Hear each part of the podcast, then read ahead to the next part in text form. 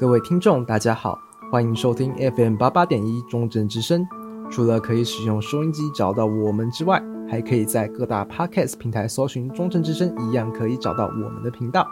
您现在收听的节目是明珠讲堂，带您一同聆听校内各大讲座，并邀请来宾进行讲座内容讨论。欢迎您今天的加入，我是主持人田佳凯。今天的节目收录了十一月十六号卡塔文化工作室执行长林秀慧的社会服务学习讲座，讲题为“看见原民文物在说话”。今天的节目将以本场讲座为核心，并且对内容进行深入探讨。首先，我们来介绍本次节目的来宾：中正大学中国文学系蒋宝钗教授。接下来，让我们进入节目主题，一起听听卡塔文化工作室执行长对原民文化中琉璃珠的看法。琉璃珠呢，在过去所有文字里面。当我还没有进入到这个文化领域去学习的时候，我也是跟大家一样，我在，哎，我我那时候没有网络这种东西，不是去图书馆看书啊，找课本啊，呃，找书籍相关的书籍啊，或者是在博物馆典藏啊、展示啊这些上面的资料去找寻的。可是怎么找啊？都是只有看到是交换来的这样子的事实。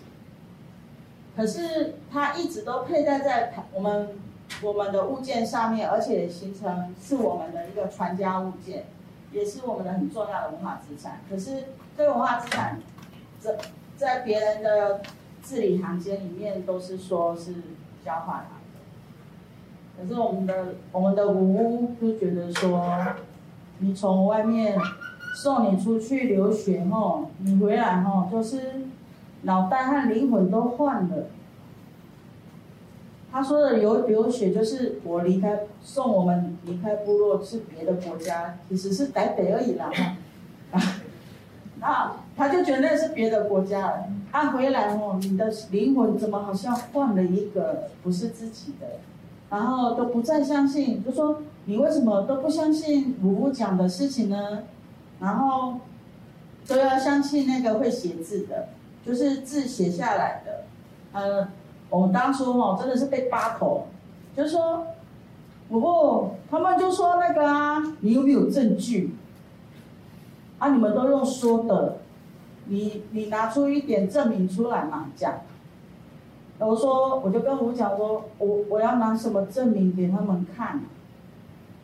然后吴就讲，现在的时代不一样了呢。以前的时代，哦，我们说什么就是什么，一诺千金的时代。现在是什么时代？口说无凭的时代啊，对不对？什么都要签约，什么都要签字，哦，包含图像授权啊，这些是不是都要签？以前说好不会又不会，就是不会，我说的就是不会这样。好，所以你看时代的差异这么大，但是我觉得等一下后面我会讲到这个哦，就是琉璃珠后来因为考古的关系，开始拉近了我们跟文物传说的事情开始变得很近，因此我们在想说，那我们的琉璃珠到底是怎么回事呢？很多都说是交易的，但我们自己还是会说是我们自己有的。那这个呢，我们就在遗址中去看到，在台湾第一个发现琉璃珠的遗址呢是十三行，就是台北的十三行遗址。后来有在齐五栏或是汉本啊等等其他的，或者是台中大本坑等等，或者是鸟居或是南科等等这些，不管是哪个遗址。看到的琉璃珠都是陪葬，都是完整的。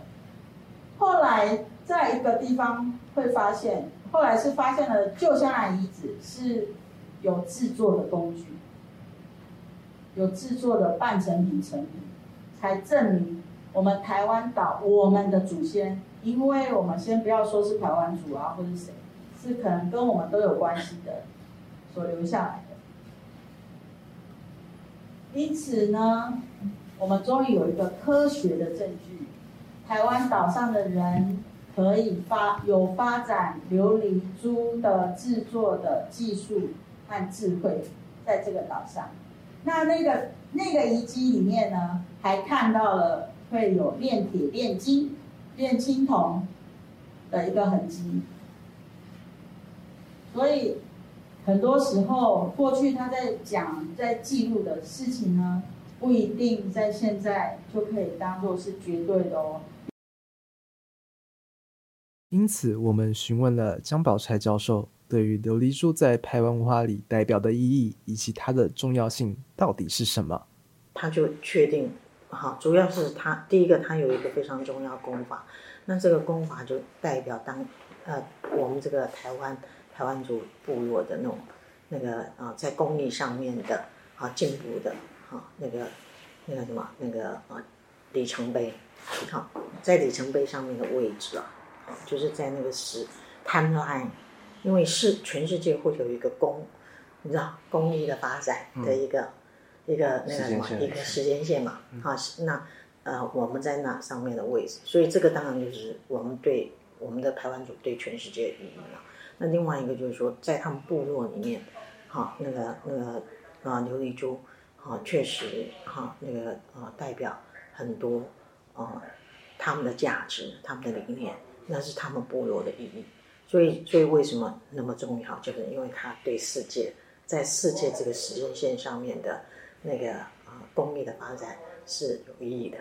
OK，然后因为这样，所以也会决定，就是我们我们这个啊台湾在南岛语语族的这个啊迁徙上面哈的时间线，你懂你你了解为什么哈？那连带的会去去。影响我们对这一条那个这个时间线的理解，哈啊，然后对他们部落内部，它是有很多价值。另外，因为那个排湾族，我们一直以为哈，那个族是一个，就是就是它就是一个族嘛哈，可基本上它是一个 nation，nation、嗯、nation 的概念，它 nation 概念代表怎么样？代表他们每一个什么样？他们他们每分布在不同的地方，都是什么？每一个都有自己的啊。组织自己的什么酋长，虽然大同小异，可是其实是有异的，有差异的，你懂我意思吗？嗯、那我们常常会忽略那个差异，OK？所以那个琉璃珠可也可能在不同部落里面会标志出不同部落的信念跟价值。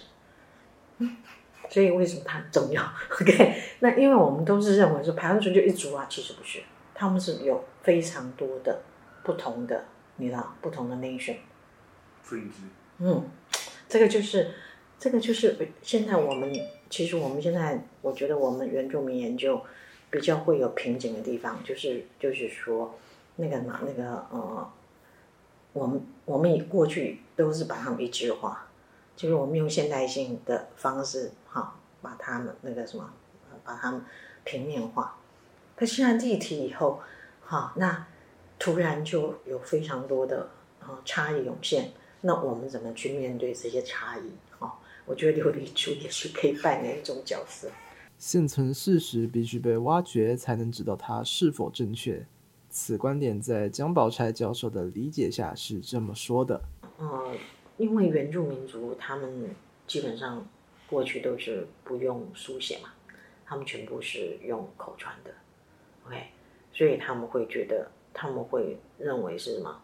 他们会认为说。就是，呃啊，怎么讲？我我怎么讲你才会相信呢？哦，而且他们很多，他们的很多，呃，因为他们的在他们的口传里面，呃，言说历史的方式，呃，跟我们可能跟现代的一个历史的言说可能也是不太一样的，因为他。他们会有很多感性在里面，好，就是可能他们的感性是比较多的，而这种感性可能是有那个什么，那个就是是他们部落很重要的一种资产，文化资产，这这就是让他们是成为这个部落的族，就是什么人的一个很重要的根据。OK。好，可是呃，当你把它哈书面化以后，那里面很可能就有非常多的怪力乱神。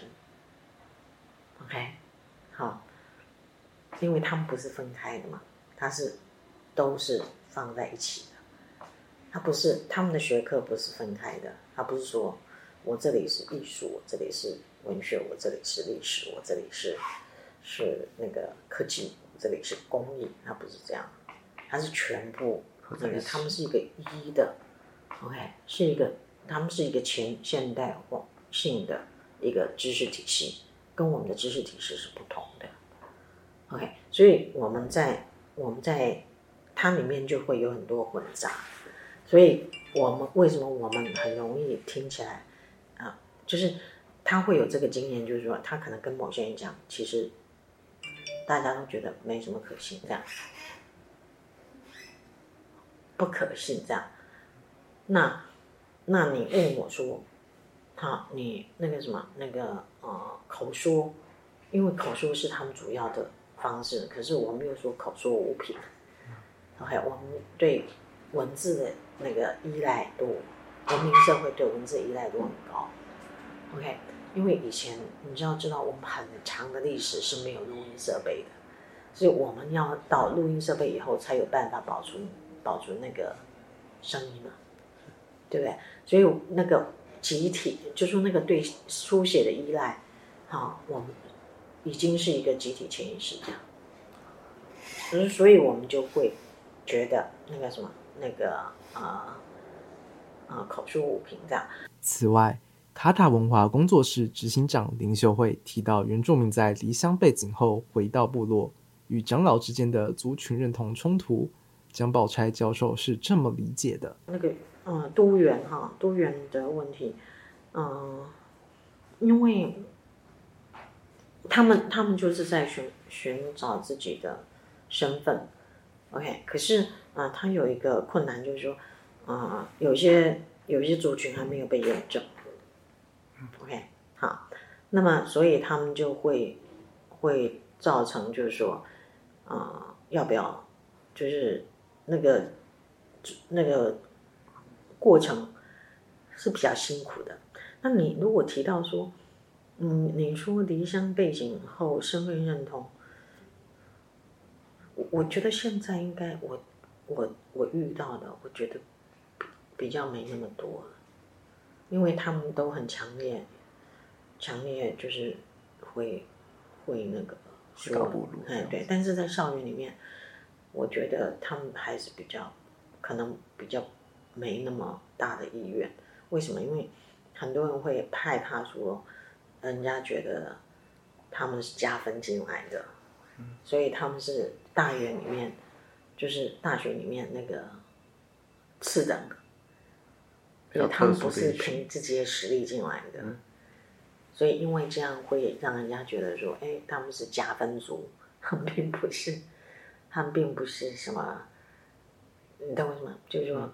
然后，因为就是好像过去有一种就是刻刻板印象，就是说觉得那个你知道华人都汉人都觉得自己比较聪明 你不觉得吗？我们常觉得我们那个什么那个中华民族是跟啊以色列哈那个犹太民族一样是全世界最聪明的。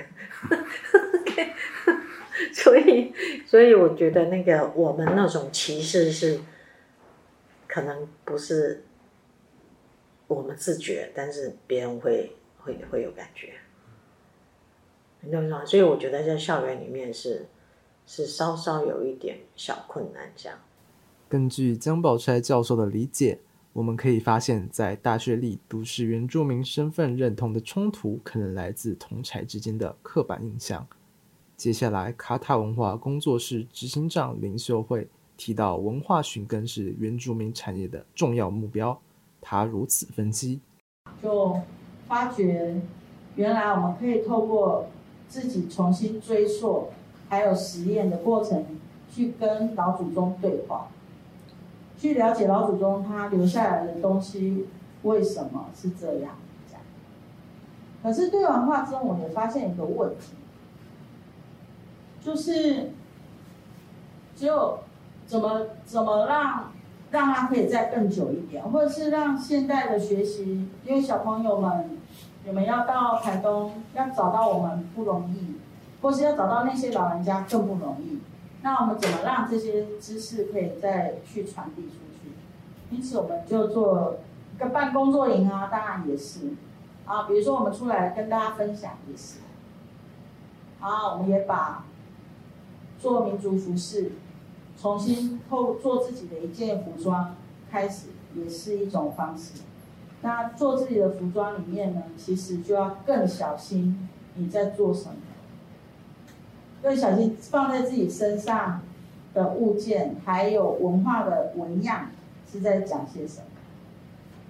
因为那是你认同的一个方式。因为你像你的文化皮肤，你穿在身上，人家就看到你是谁啊，或者做什么事。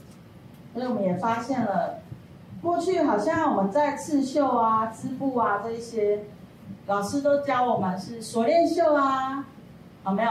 然后这个叫十字绣啊，然后这个是什么？呃，织布的话就是什么斜纹织啊、夹织啊、提花等等的，这些都是我们常常听的，而且坊间很多在教课的都是这样教，然后觉得这样教是很专业。可是老人家就会觉得说，好啦，你们会，你们教好了，我们都不要教了，这样。